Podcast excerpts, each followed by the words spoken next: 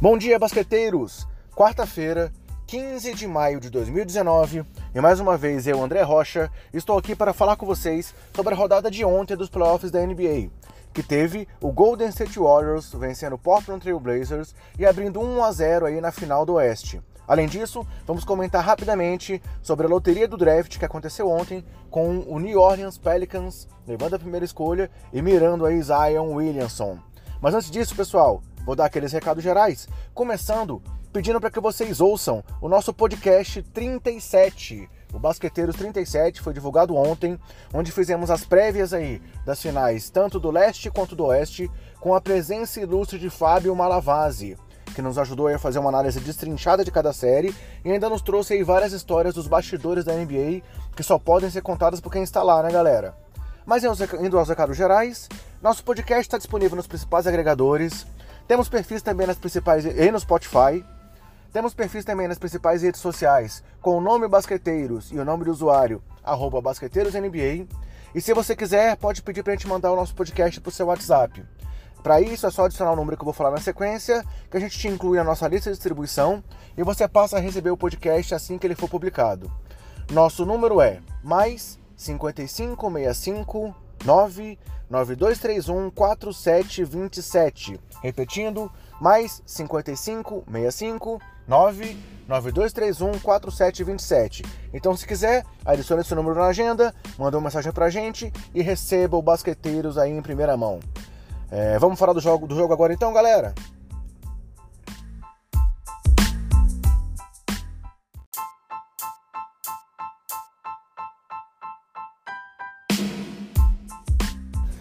Abrindo a final do Oeste nessa temporada, tivemos então a vitória do Golden State Warriors sobre o Portland Trail Blazers por 116 a 94.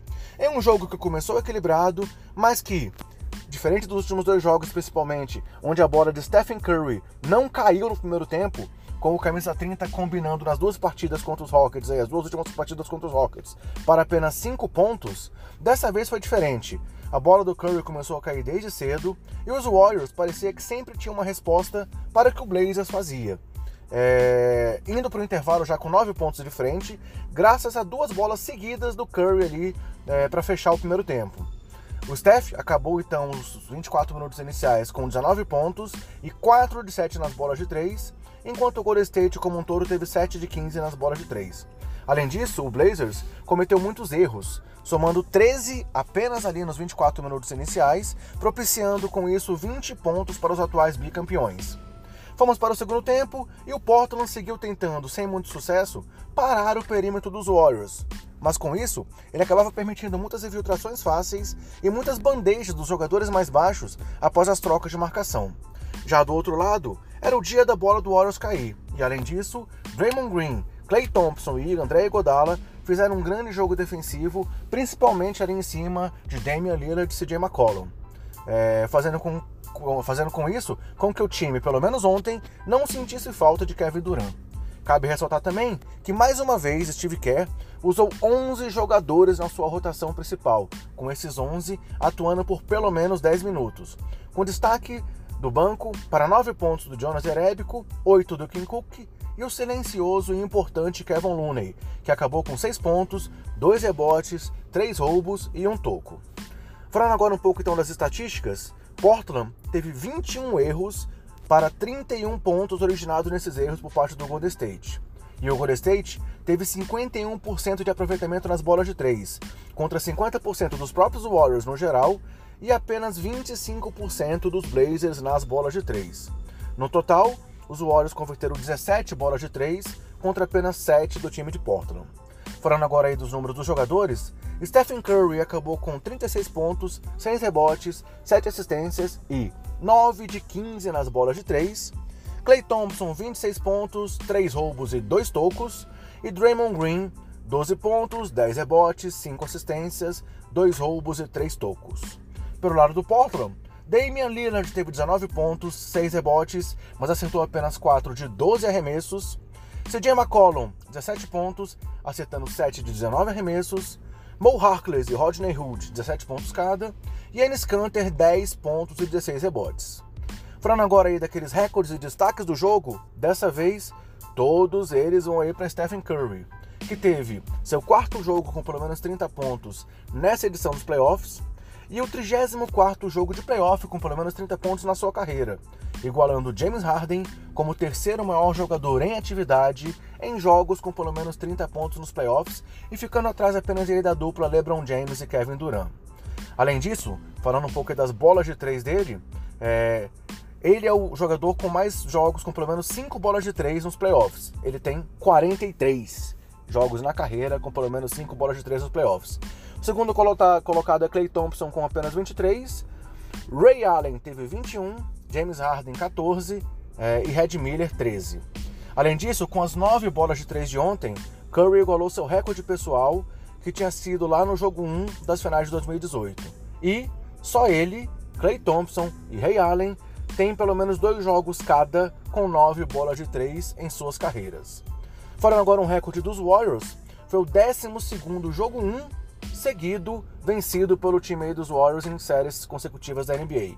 Um recorde também histórico na liga. É...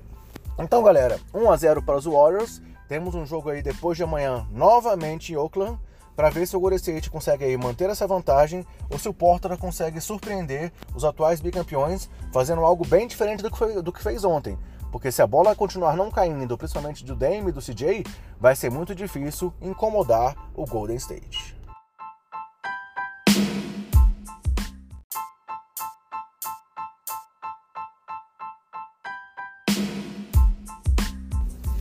Antes agora então de falar sobre os próximos jogos e a sequência dos playoffs, ontem tivemos também, galera, a loteria do draft da NBA nessa temporada, onde é, há o sorteio, né, das quatro primeiras posições entre os 14 times com a pior campanha na temporada. São os 14 times que não foram para os playoffs, né?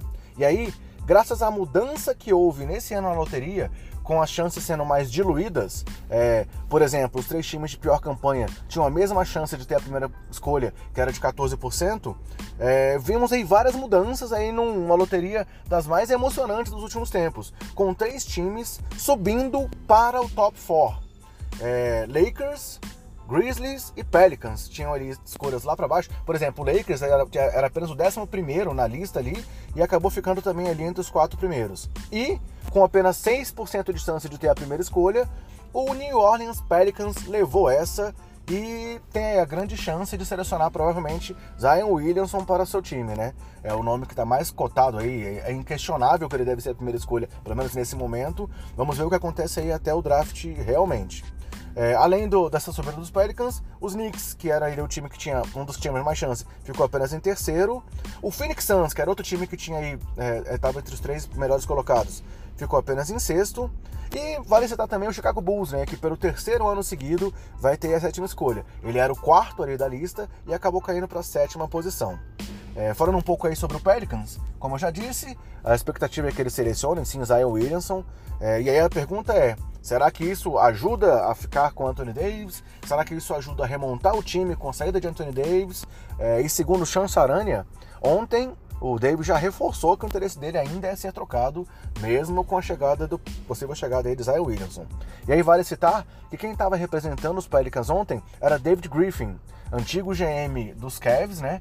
E que em 2014 também tinha levado a primeira escolha quando o time selecionou Andrew Wiggins, ou seja, Griffin mostrou aí que ele é pé quente. E aí, vamos de novo só resumir aqui os destaques então da loteria. Pelicans foi o grande vencedor, né? Subindo aí para conseguir a primeira escolha. Os Lakers também subiu bem, tem uma quarta escolha aí que pode ser usada para uma boa seleção ou como moeda de troca, algo que foi comemorado no Twitter, inclusive por LeBron James. É o Grizzlies, que tem aí a segunda escolha é, também foi um time que subiu bastante. E aí, com um número grande de armadores disponíveis no draft, tem que escolher o que vai fazer com o Mike Conley. Será que o Conley vai respirar novos ares? Será que o Conley vai liderar aí a molecada novamente? Vamos ver o que vai acontecer. E o Hawks tem duas escolhas ali no top 10. Então, é, vejam a lista completa lá no nosso perfil do Twitter. Tem um tweet lá que a gente fez sobre, esse, sobre é, a loteria. E acompanhe lá para saber tudo o que aconteceu ontem com essa vitória, digamos assim, do New Orleans ao conseguir a primeira escolha do draft de 2019. E os playoffs da NBA, então, galera, continuam hoje com as finais do leste, começando com o duelo entre Toronto Raptors e Milwaukee Bucks a partir das 21h30 de horário de Brasília, com transmissão aqui do Sport TV. Então, galera, assim a gente fecha mais uma edição do Basqueteiro Office. Ouçam o nosso podcast regular 37, com a nossa prévia aí das finais, detalhando todos, tudo dos dois confrontos, ao lado de ninguém menos que Fábio Malavase. É, esperamos que tenham gostado de mais desse programa. Um grande abraço e até a próxima!